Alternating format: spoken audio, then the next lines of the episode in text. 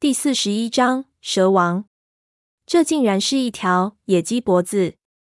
这里怎么会有这种蛇？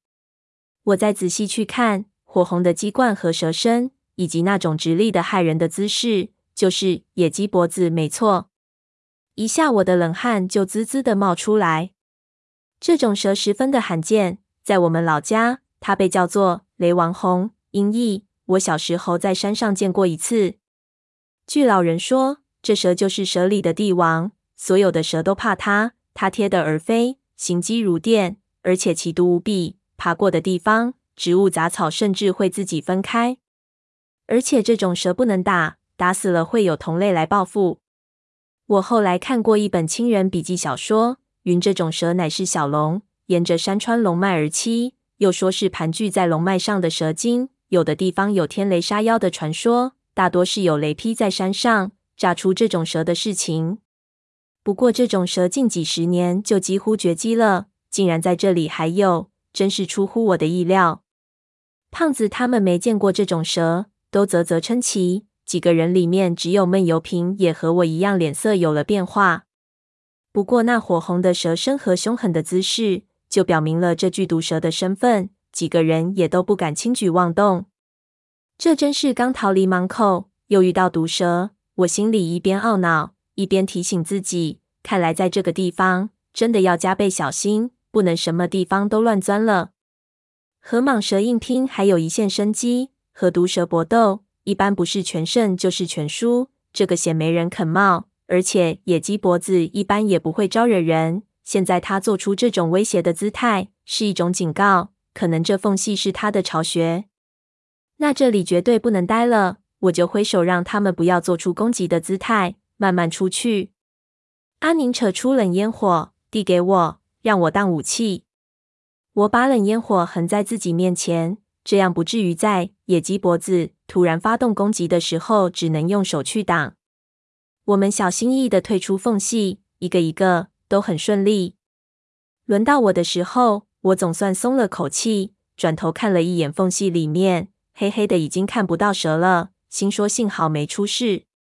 从缝隙里下来，踩进水里，胖子就用矿灯探到瀑布外面，照了几圈，说：“大蛇也不在了，安全了。”几个人都吁了一口气。我们去看被胖子扶着的潘子，他有气无力的摆了摆手，说：“没事情，就是摔得有内伤了，不过还死不了。”我们互相看了看，都发出苦笑。几个人衣衫不整，浑身是泥。阿宁的胸口都几乎露了出来，他若无其事扯了扯自己的衣服遮住。我们也没有力气去看。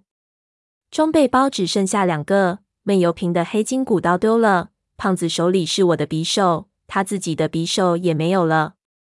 闷油瓶和潘子的肩膀上全是密密麻麻的血孔，给蟒蛇的牙齿咬的。特别是闷油瓶，它可能是硬挣脱出来的，很多伤口都豁开了。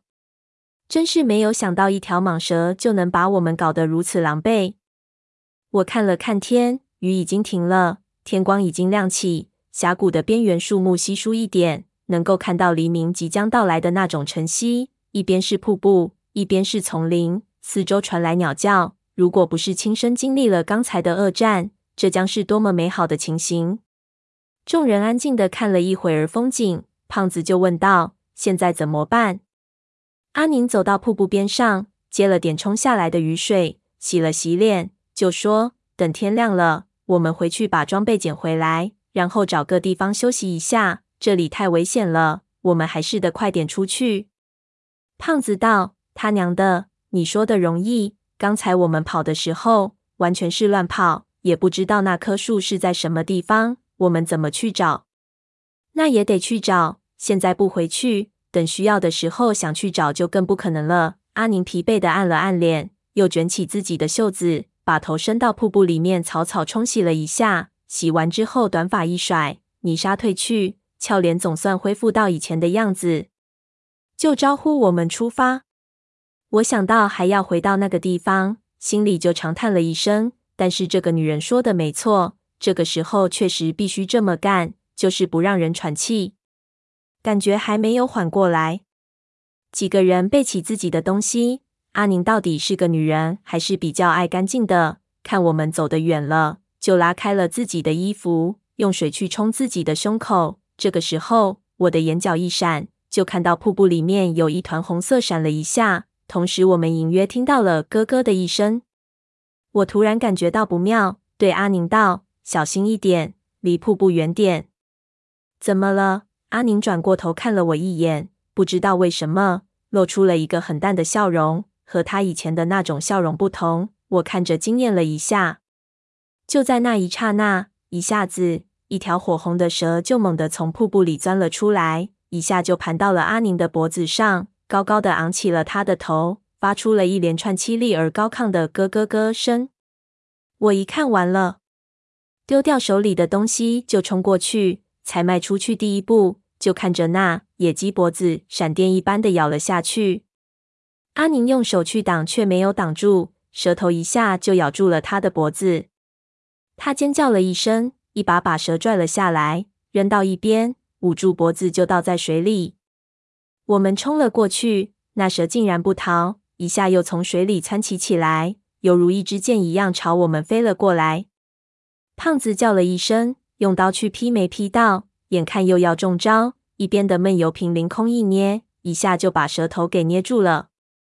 蛇的身子一下盘绕到他的手臂上，想要把蛇头拔出来。就见闷油瓶用另一只手卡到蛇的脖子上，两只手反方向一拧，咔嚓一声，蛇头给他拧了三百六十度，然后就往水里一扔。那野鸡脖子扭动了几下，就不动了，慢慢浮了起来。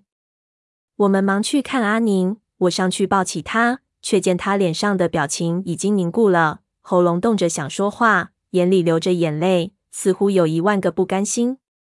我头皮一下就麻了起来。不知道怎么办了，整个人发起抖来。接着，只是几秒的功夫，他的眼神就涣散了，整个人软了下来，然后头也垂了下来。